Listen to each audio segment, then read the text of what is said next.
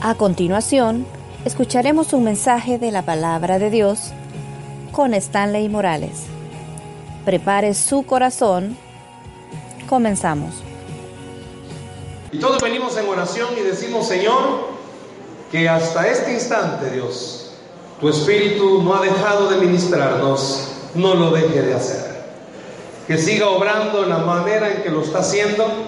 Gracias por esta iglesia, Dios por el avivamiento que tiene esta iglesia, por la pasión que tienen por ti, Señor. Yo te pido que en esta hora todos los que estamos acá podamos estar concentrados en este instante en tu palabra. Ella por sí sola, Señor, tiene poder. Pero cuando abrimos nuestro corazón, deja tu poder manifestarse, Padre. Permite que en esta hora todos los que estamos acá, todos, estemos receptivos al consejo de tu palabra. Que no haya distractor, ni interno ni externo, que no haya nada que nos robe la atención. Pero sobre todo, Dios, que escuchemos la palabra con el corazón. Te doy gracias, Padre, en el nombre de Jesús. Amén y amén. No sé si usted alguna vez se ha preguntado por qué es tan importante o por qué las iglesias dedicamos un tiempo especial a adorar al Señor.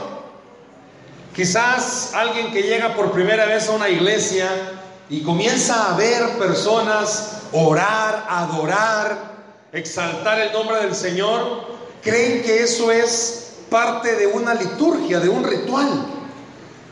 Y muchas veces el peligro es que nosotros lo creemos así. Creemos que el tiempo de adoración es porque es parte de. Y que a veces bueno, hay que cantar porque está en el programa, hay que cantar. Y muchas veces hemos perdido quizás, como dice la, palabra, la esencia de entender por qué la Biblia está llena, plagada de textos que demuestran que para Dios la adoración es vital en sus hijos. ¿Escuchó? La Biblia está llena de pasajes que demuestran que adorar a Dios es algo, no que hay que hacerlo, porque hay que hacerlo, es que no puede vivir si no lo hace. Y muchas veces, si somos sinceros, nos hemos, pues, nos hemos vuelto cristianos bien automáticos. Aplaudimos porque hay que aplaudir. Oramos porque hay que orar. Si el hermano que dirige no pide un grito, usted no grita. Y aunque el que está en la par suya esté metido usted, metido en el Señor, metido en adoración, también es otra cosa, pero está metido en el Señor. Usted lo mira y, y dice, ah. Pero quizás no hemos, no nos hemos detenido a pensar, ¿por qué hasta el Señor Jesús tuvo sus tiempos de adoración con el Señor mostrándonos que es algo tan vital para nosotros. Vaya conmigo a la Biblia, al Salmo capítulo 66, Salmo capítulo 66, versículo 17, Salmo 66, 17. Si usted mira que el hermano que está a la par suya no anda Biblia, compártala por favor, compártala. Pero antes de compartirla, dígale Cristo te ama. Salmo 66, verso 17. Salmo 66, verso 17. ¿Lo tenemos, iglesia? Vean lo que dice la escritura. Vean lo que dice la Biblia, por favor. Bueno, si se va a poner de pie por una mayor reverencia a la palabra, hagámoslo. Póngase de pie, por favor. Salmo 66, 17.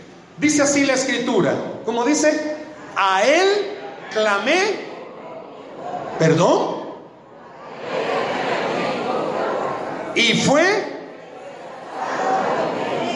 ok, si gusta lo leemos una vez más fuerte a la cuenta de tres, uno, dos, tres, a él clamé y fue exaltado con mi lengua. Tome asiento, por favor. Sé que puede sonar extraña mi pregunta, pero ¿cuántos en esta noche pueden levantar su mano y decir no tengo boca? Quiero ver. ¿Por qué la? No sean así. ¿Cuántos no tienen boca? ¿O cuántos no tienen lengua? Algunos quizás la tienen bien larga, pero yo creo que esta noche ninguno podemos decir que no tenemos boca y no tampoco tenemos lengua. Hay algo que el salmista, y quiero que usted y yo entendamos algo, esto es algo personal. La adoración es algo personal, si lo puede decir conmigo, personal. Nadie lo va a hacer por mí. ¿Escuchó? Nadie lo va a hacer por usted. Nadie le puede a usted obligar. Aunque es cierto, podemos estar dirigiendo la alabanza y decirle, hermano, cante fuerte. Pues sí, usted lo va a hacer quizás. Pero si entendemos a qué se refiere la escritura cuando habla de adoración, ¿sabe de dónde viene la palabra adoración? Viene de gratitud. ¿De dónde viene? Gratitud. La adoración es, una, es un sinónimo, es una muestra de cuán verdaderamente agradecidos estamos con el Señor. ¿Usted está agradecido con Dios? Seguro que está agradecido con Dios. Dice que la adoración es una muestra de poder reconocer algo. Fíjese, que absolutamente todo lo que tengo y todo lo que soy es por pura misericordia del Señor. Es por pura gracia de Dios. Podemos ser muy inteligentes, Dios nos ha dotado de inteligencia. Podemos ser muy capaces, Dios nos ha dotado de habilidades, pero no somos nada si no es el Señor el que lo hace.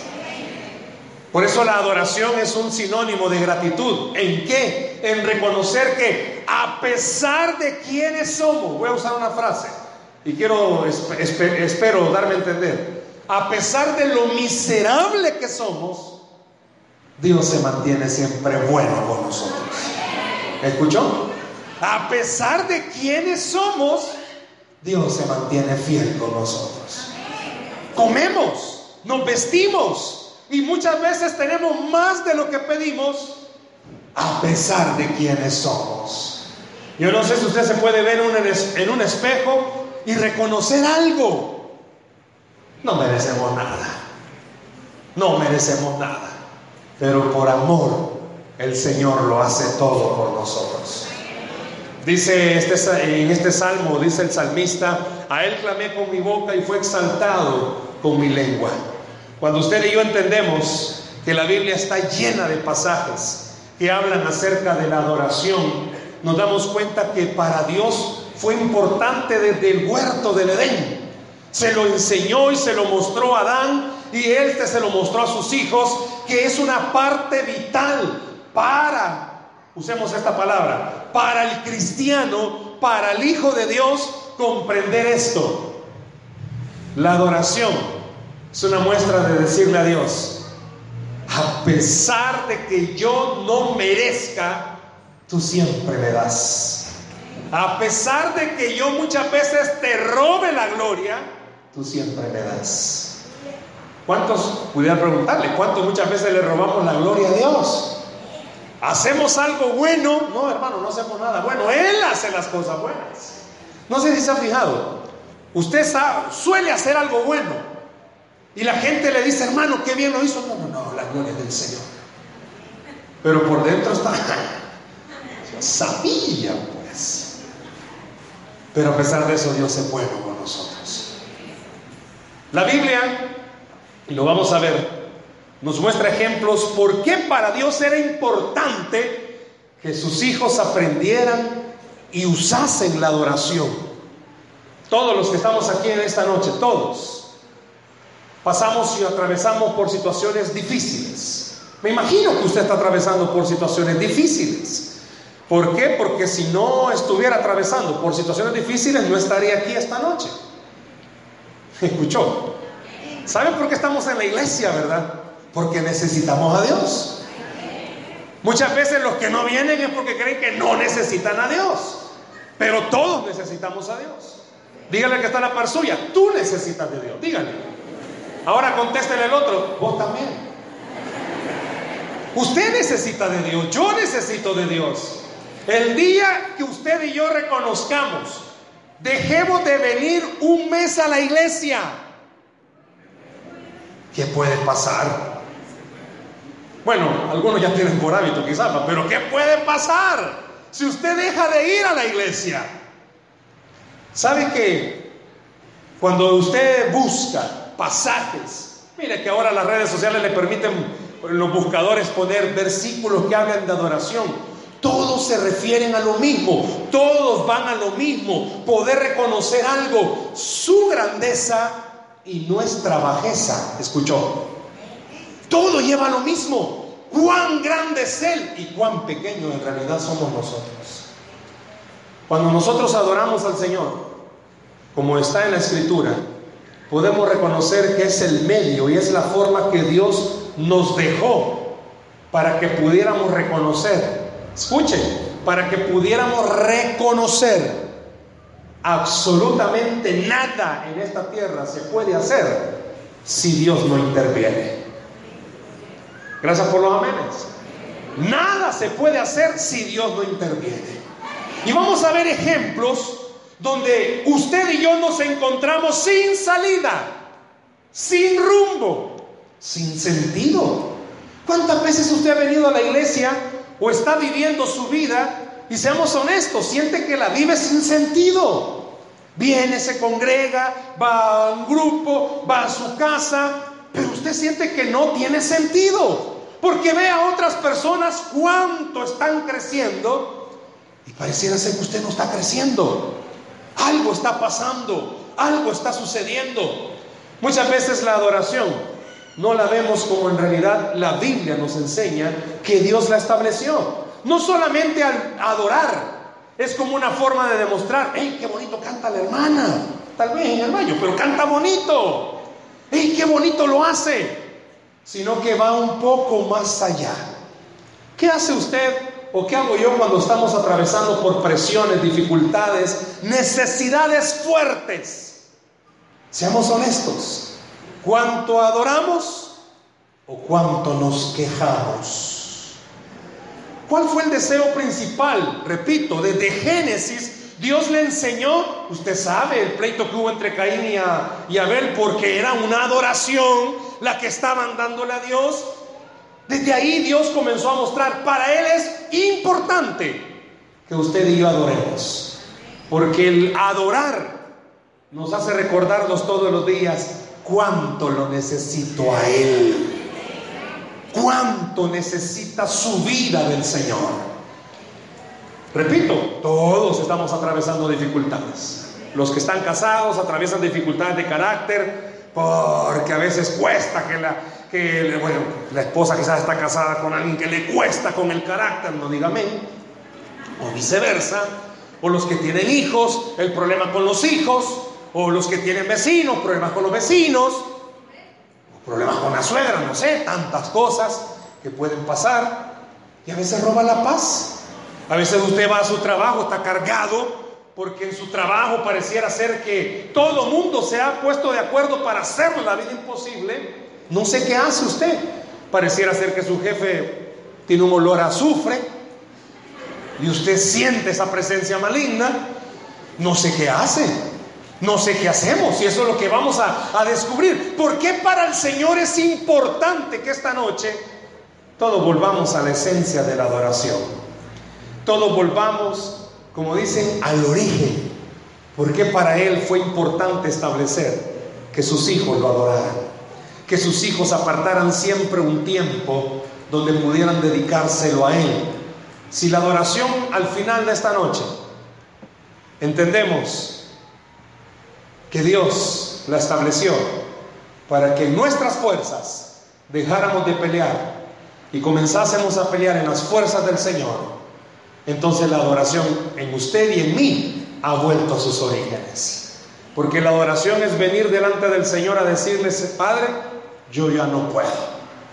La adoración es cuando una mamá viene delante del Señor y le dice, mis hijos están más renuentes, están más necios, están más burros, yo ya no puedo hacer nada. Pero la adoración le da a usted armas para recordar algo. Él sí puede con lo que usted no puede. Él sí puede con lo que usted no puede. Gloria al Señor. ¿Sabe usted que la adoración es un instrumento que Dios le ha dado a usted y a mí para pelear batallas. Es un instrumento que Dios nos ha dado inclusive para que haya un milagro de sanidad.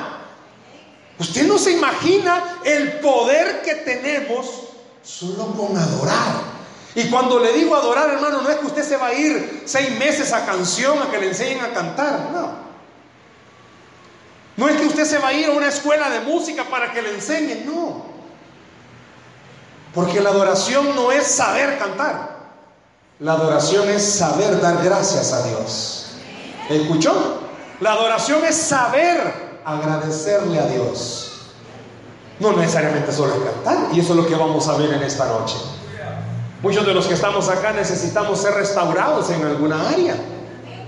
Muchos de los que están acá, su hogar necesita ser restaurado. Y no es que usted dice, ah, la esencia de la adoración. A partir de ahora, todo el día enciendo la radio y que solo se escuchen alabanzas. No, hermano. Eso no es la esencia de la adoración. La esencia de la adoración es que si de verdad usted está esperando un milagro, entienda, cuando usted cierra sus ojos, cuando usted está en su cama o cuando está en cualquier lugar y comienza a hablar con Dios, comienza a abrir su corazón a Él, comienza a derramarse delante del Señor, entonces usted ha comprendido algo. Eso es adorar al Señor. La adoración que está en la Biblia es la que demuestra que cuando ya no hay fuerzas, comienza una plática directa con Dios, abriendo el corazón y diciéndole, Señor, yo no puedo esto no tiene salida, ya no soporto. Yo no sé cuántos esta noche se encuentran en ese estado, donde en realidad podemos decir, necesito un milagro de Dios. Y sabía que el milagro, Dios le ha provisto a usted un arma y es la adoración para hacerlo. ¿Quiere ver? Vaya conmigo a Hechos capítulo 16. Si puede correr conmigo a Hechos capítulo 16. Vamos a leer dos versículos, 25 y 26. Hechos capítulo 16, versos 25 y 26. ¿Lo tenemos? Escuchen lo que dice, pero a medianoche, ¿qué dice? Orando Pablo y Silas. ¿Qué dice? No, pero dígalo fuerte. ¿Qué dice? Cantaban himnos a Dios y los presos los oían. Entonces sobrevino de repente un gran terremoto, de tal manera que los cimientos de la cárcel se sacudían y al instante, ¿qué pasó? Se abrieron todas las puertas y las cadenas de todos se soltaron. Le hago una pregunta. ¿Qué cree que estaban cantando Pablo y Silas? Le hago una pregunta. ¿Qué canta usted? ¿Sabe que quizás alguien aquí en la mañana canta Marcos Witt, en la tarde Danilo Montero y allá llegada la noche el hermano Maluma? Bueno, si se ríe porque quizás sí. Yo no sé cuántos quizás, ya como bien tarde, va, comienzan a cantar, bueno, comienzan a cantar cantos bien despacito. Bien saben, va. ¿Qué estaban cantando Pablo y Silas? Yo creo que el escritor sagrado no se detuvo a, decir cuál fue el himno que cantó, porque en sí no era el himno. Si hubieran dicho el himno, le digo que ese himno fuera hasta puesto en mármol, porque la gente dijera, ese himno fue. No, no fue el himno. Fue la actitud del corazón de Pablo y Silas al entender algo. Estamos presos. ¿Cómo estaban? Presos. Y la Biblia cuando nos da un detalle de dónde estaban presos, dice que los habían metido en lo más profundo de la cárcel. Y era el lugar más oscuro. Y era el lugar donde había más pestes, habían ratas y había de todo. Humanamente hablando, era el último lugar donde podían haber estado. Quizás usted está así. Quizás sus situaciones lo tienen preso. ¿Cómo es una persona presa? Ya la ha visto cómo camina y cómo vive. Ya ha visto a las personas cuando estamos presos por nuestros problemas. No hay sentido. Usted mira que todo el mundo se ríe. Usted está amargado. ¿Ha visto cristianos así? Que en vez de leche, jugo de limón le dieron cuando chiquito. Yo sé que a veces los problemas lo ponen a uno mal. Yo no sé cuántos de ustedes pueden ser honestos y a veces andan tan, pero tan tensos. O sea, el ojo no le brinca, toda la cabeza le brinca. ¿Ha visto cuando está bien presionado que el ojo comienza a saltar? Va? Así le pasa al esposo cuando ve a la esposa, ya comienza a brincarle el ojo. Yo no sé si usted tiene que tomar pastillas para la presión. No sé si usted tiene que empastillarse para dormir. No sé si usted son de los que dan siete vueltas a la cama para dormir. Tal vez así cae el muro. ¿Qué pudo haber estado haciendo Pablo y Silas si ellos no hubieran entendido el poder de la esencia de adorar a Dios? Quejarse. ¿Qué hacemos la mayoría de cristianos cuando estamos en dificultad? Nos quejamos. Decimos que por qué nos pasan las cosas. El 11 de agosto, hace poco, íbamos con mi familia, con mi esposa, con mis dos hijos para, para el trabajo en la mañana y tuvimos un accidente. Un microbús no era de ruta, golpeó nuestro vehículo y cuando me bajo a ver el golpe y a tratar de platicar con la persona, al huir me tira el microbús y me pasa cortando mis tres tendones de esta mano. Por eso se ve como que biónica ahorita. Hice una cortadura grotesca en este brazo. Yo soy derecho. En algunas cosas quizás golpando, pero soy derecho. Fue traumático, mis hijos vieron a, bueno, un, sangrerío horrible. Eh, si alguien trabaja en el seguro, y espero que no soy gastar seguro, yo logro, no logro diferenciar cuál es la diferencia, valga la redundancia, entre el Hospital Rosales y el seguro, hasta el día de hoy. Me ingresaron, bueno, mi esposa me acompañó en la ambulancia a las 6.50 de la mañana y me han entrado a sala de operación quizás a las 6 de la tarde todo el día con herida, dolor. Había muchas cosas en mi corazón en ese momento, porque era el Señor, ¿por qué? Yo actualmente estoy todavía, bueno, acabo de comenzar, estoy en rehabilitación, no puedo usar totalmente mi mano. Sea, estoy en un proceso de, de recuperar mi mano. Pero el solo agarrar el micrófono es un buen paso, porque no podía hacerlo. Pues ese día en el hospital entendí esto. ¿Por qué Pablo y Silas cantaron al Señor? Les soy sincero, no crea que cuando me ingresaron al hospital yo iba, el poderoso de Israel. Tampoco crea que cuando estaba en la camilla esperando todo el día para que hubiese una sala y me operaran, yo no, no crea que yo estaba acostado y cantando. ¿Qué cree que estaba haciendo este hombre? Quejándose, diciéndole, Señor, ¿y a qué hora me van a operar? Unos amigos de la iglesia comenzaron a moverse, una amiga, amiga del director del hospital donde yo estaba, del seguro, llega el director y me dice, ya no van a operar y después regresa y me dice, no hay sala. Todo el día pasó así. Yo le cuento a mi esposa y le digo a las personas cuando comento esto, de repente me entró un sueño profundo y me dormí.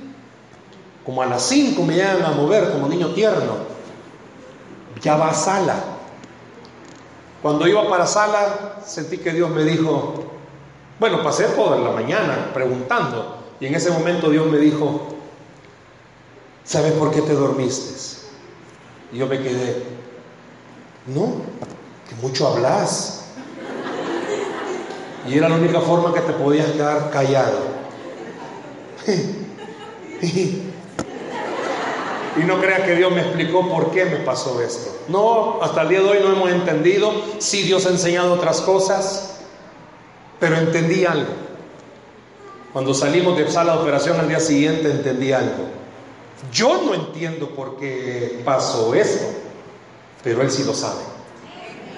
Entonces, si Él lo sabe, quiere decir que esto es algo bueno para mí y para mi familia. Quizás usted no entienda por qué le está pasando lo que está pasando, Pero si Él lo entiende, significa que es algo bueno para usted. Pero eso solo se puede llegar a comprender cuando quizás usted y yo tomamos una actitud. El sábado, porque esto me pasó viernes, el sábado ya cuando estaba lúcido, comencé a entender y comprender y le dije, ok Señor, ya estoy aquí, ya, ya tenés mi atención. ¿Qué querés hablarle a mi corazón? Y desde ese día hasta el día de hoy han resonado varias palabras, pero una de esas es esta que estoy hablándole a usted esta noche. Quizás estamos presos, pero cuando comenzamos a adorar al Señor, comenzamos a entender algo.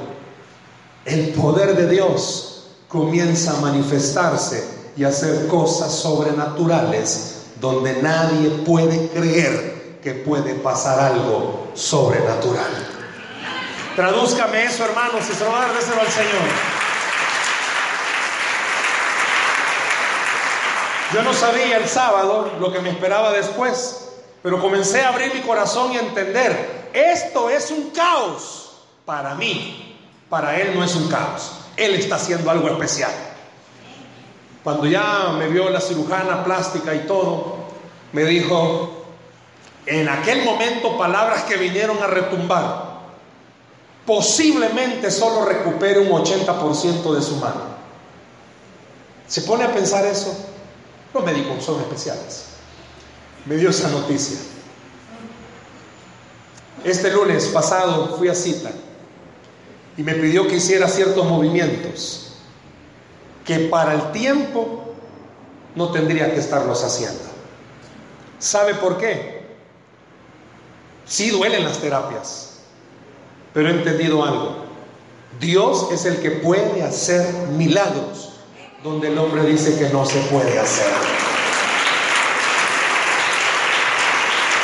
Pablo y Silas estaban totalmente presos. Ya no había esperanza para ellos. Yo no sé cuántos aquí esta noche alguien les ha dicho, ya no tenés esperanza. Ok, excelente. Pero le digo algo, cuando usted y yo entendamos que adorar es decirle a Dios, Señor, si de verdad ya no tengo esperanzas, ok, dale paz a mi corazón para entender que ya no tengo esperanza. Tradújame eso, hermano. ¿Sabe que adorar es decirle a Dios, si esto es tu voluntad, entonces quiero aceptarla?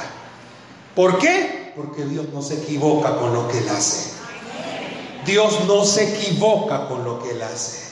Yo no sé a cuántos se les ha cerrado puertas. A Pablo y a Silas les cerraron las puertas. Pero cuando adoramos, cuando venimos delante del Señor y le decimos a Él, en el mundo sobrenatural de Dios, tú si puedes abrir la puerta, ¿sabe qué hace Dios? Comienza a abrir la puerta. Yo no sé a cuántos esta noche Dios le está diciendo, vuelve a adorar. Ya no te quejes tanto y de verdad adora. Si usted de verdad va a adorar al Señor, cierre sus ojos y no le importe que usted no pueda cantar. Adórelo de verdad. Saque lo que está en su corazón. Si hay tristeza, sáquela. Si hay en algún momento alguna amargura o resentimiento, sáquela. ¿Sabe que a veces tenemos estorbos? Pablo y Silas tenían estorbos, estaban las ratas y les habían puesto unos cepos. ¿Sabe qué es eso? Tipo una especie de de esposa solo que de madera, pegados a la pared. O sea, era imposible para ellos tener un movimiento de pies y brazos. O sea, estaban en lo último. Yo no sé cuántos aquí están en lo último. Pero Pablo y Silas habían entendido algo. Para el hombre estamos en lo último. Pero nosotros creemos en el poder de Dios. Y dice que Pablo y Silas comenzaron a cantar. Si se lo va a dar, al Señor, por favor. Pablo y Silas comenzaron a cantar, a adorar al Señor, porque entendieron que la adoración es esto, salir de mi mundo. Yo no sé cuál sea su mundo. Salir de mi mundo e irme al mundo de Dios. Porque en mi mundo no hay cura para esta enfermedad. Porque en mi mundo ya se perdieron mis hijos. Porque en mi mundo mi matrimonio ya no tiene respuesta. Porque en mi mundo ya no tengo esperanza de encontrar trabajo. Pero en el mundo de Dios, Él llama las cosas que no son como si fuesen.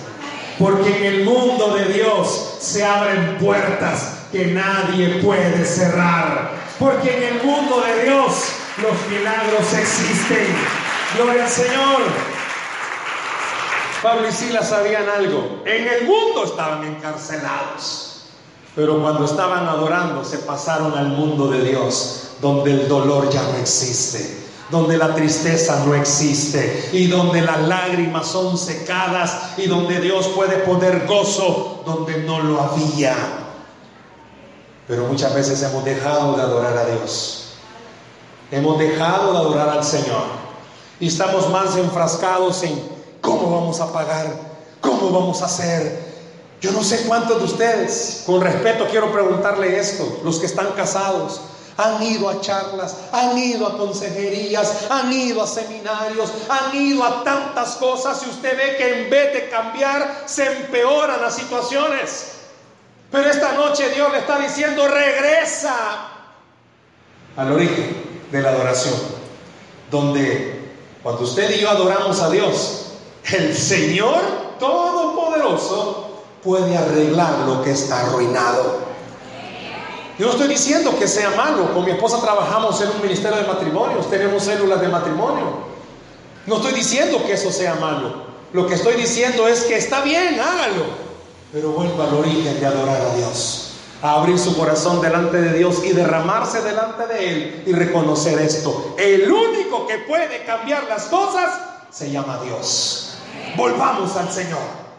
¿Cuántos jóvenes quizás habrán aquí que se sienten presos? Presos del mundo, las redes sociales, presos de sus amigos, porque sos criticado, se burlan, porque tenés quizás, la señorita, tenés una amiga que es más liberal y ves que ella es feliz, entre comillas. ¿Cuánto joven varón quizás se ve tentado porque le gusta una señorita que con el Señor no quiere nada? Pero él se siente atraído y dice, Señor, que está, yo la voy a convertir. Sapo tal vez, papero. Y te arrastra. Yo no sé cuántos se sienten presos. ¿Cuánto papá sabe que su hijo está sintiéndose preso porque sus mejores amigos ya fuman, ya toman y usted ora y dice, este cipote cualquier rato me va a venir con un olor raro? Quiero decirle algo vuelva a la esencia de la adoración. Porque ahí es donde Dios rompe cadenas. Porque es ahí donde Dios libera al que está cautivo. Porque es ahí donde Dios abre las cárceles a los que están presos. Yo no sé si esta noche usted necesita reconocer algo. Está preso. La presión, la deuda lo tienen preso. Y a veces cuando usted está orando y a mí no, ¿y para qué voy a adorar? Si de esta no va a salir, al contrario, hermano, usted no se imagina que cuando está adorando es cuando más cerca está el milagro de suceder. ¿Sabe por qué? Porque cuando adoramos a Dios estamos reconociendo algo. Él tiene todo el poder para hacer el milagro que yo estoy esperando. Dice que Pablo y Silas cuando lo hicieron, la cárcel fue abierta. ¿Quiere ver otro ejemplo? Vaya rápido conmigo, por favor, a segundo de Crónicas. Segundo libro de Crónicas, capítulo 20. Segundo libro de Crónicas, capítulo 20. Vamos a leer verso 18 y 19. Segundo de Crónicas 20. ¿Lo tenemos? Entonces, ¿qué pasó? Hágame un favor. Vaya al versículo 3. Quiero mejor que veamos desde el versículo 3. Entonces él tuvo temor y Josafat humilló su rostro para consultar a Jehová e hizo pregonar, ¿qué hizo pregonar? Ayuno a toda Judá. Josafat era rey, le cuento rápido, era el rey de Judá. Ya para este entonces el pueblo de Israel se había dividido en dos, el reino del norte y del sur. Judá eran los del sur y Josafat era el rey. Josafat estaba sucediendo en el trono a su papá Asa. Y durante el reinado de este hombre, Josafat, escuche, Tres pueblos se unieron para ir a combatir en contra de ellos. Los amonitas, los moabitas y los edomitas. Tres pueblos en contra de Judá. Cuando Josafat el rey escuchó eso, ¿le dio? ¿Qué le dio? Miedo. Yo no sé cuántos de ustedes, hermanos, les da miedo la situación que están viviendo. El diablo les mete miedo. ¿Cuántos estarán pasando alguna enfermedad y el diablo les mete miedo? ¿Cuántos están pasando situaciones económicas difíciles y el diablo les mete miedo? ¿Cuántos o cuántas esposas tienen miedo? ¿Cuántos matrimonios viven en miedo? Pero Josafat recordó algo. ¡Hey! Si es cierto, yo soy el rey, pero Él es el Señor de señores. Josafat recordó algo. Es cierto, yo soy el rey de Judá, pero yo solo soy un simple mortal. Si el que pelea por nosotros se llama Jehová de los ejércitos. Déselo al Señor, por favor, ese aplauso.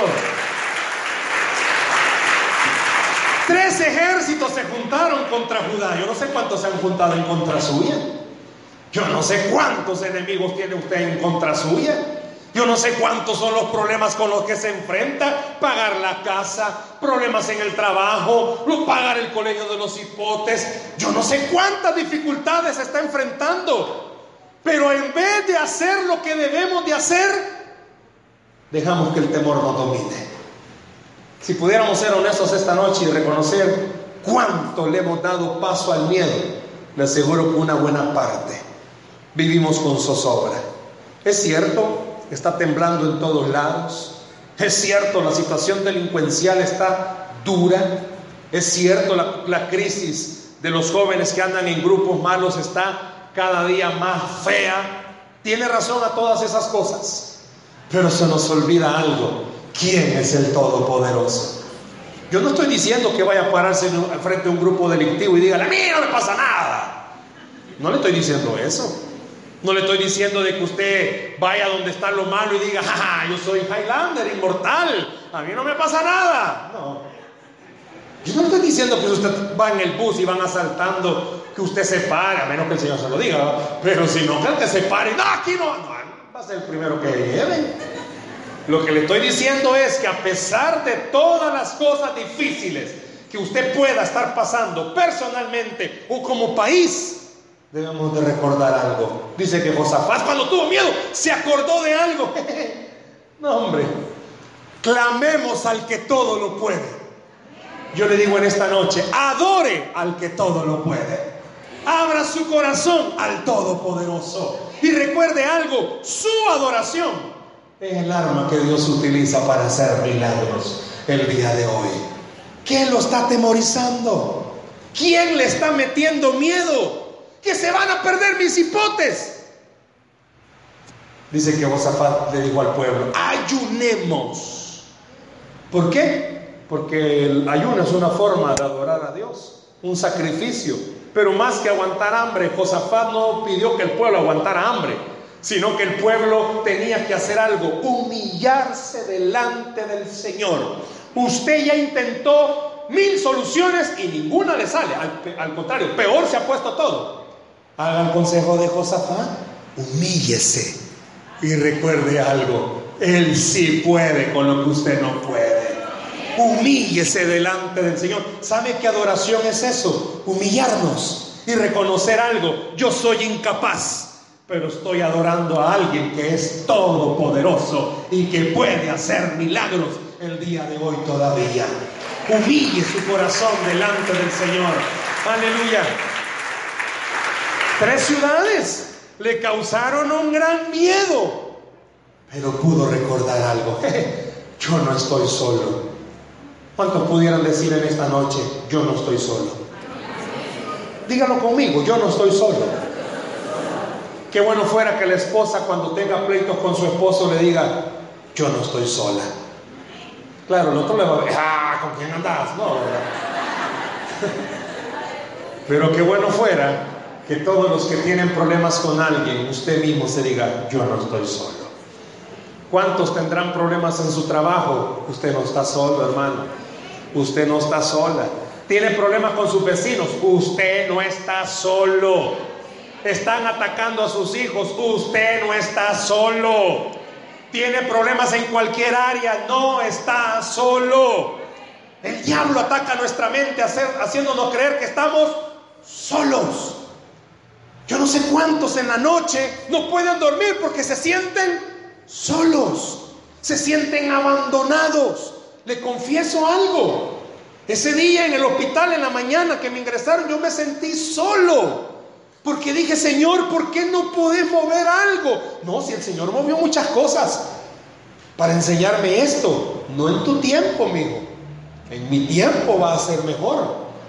Claro, casi 12 horas pasar con una herida abierta, en el momentito estaba como dudando, en su tiempo. Pero ahora entiendo algo, era lo mejor. Para mí era lo mejor.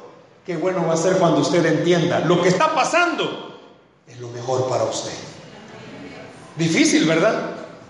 Pero es lo mejor. ¿Sabe por qué? Porque si usted no estuviera pasando por lo que está pasando, usted no buscara al Señor de todo corazón.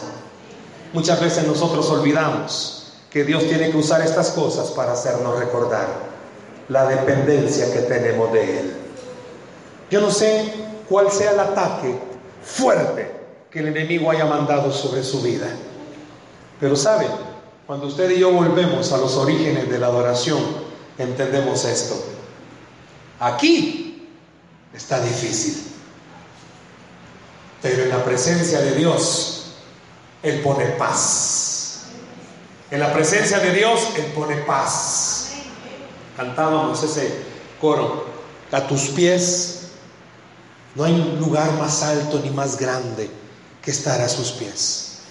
Lo cantamos, mucho lloramos, de corazón lo hacemos.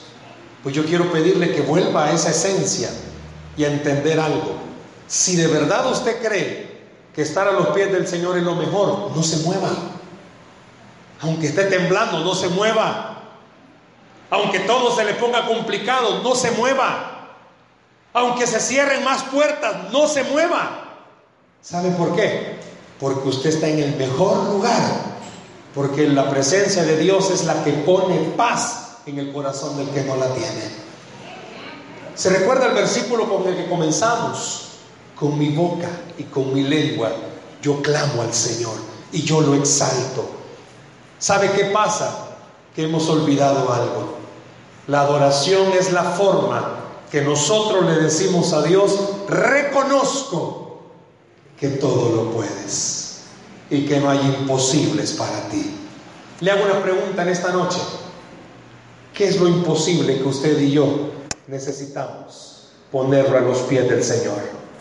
Pablo y Silas, cuando comenzaron a cantar, cualquiera podría haber dicho, es que ellos estaban cantando resignados. No, el canto de Pablo y Silas no era de resignación.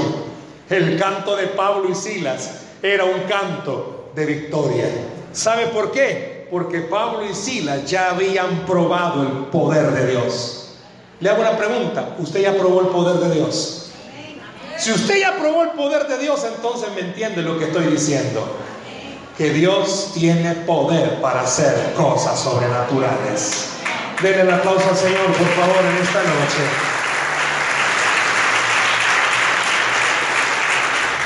Cuando Pablo y Silas cantaban, Dios abría cárceles. Cuando Josafat llamó a ayuno y a que cantara el pueblo, ¿sabe qué hizo Dios? hizo que los tres ejércitos enemigos se fueran. ¿Sabe qué va a pasar cuando usted y yo adoremos al Señor? Lo que nos está atormentando, Dios lo va a echar fuera delante de Él.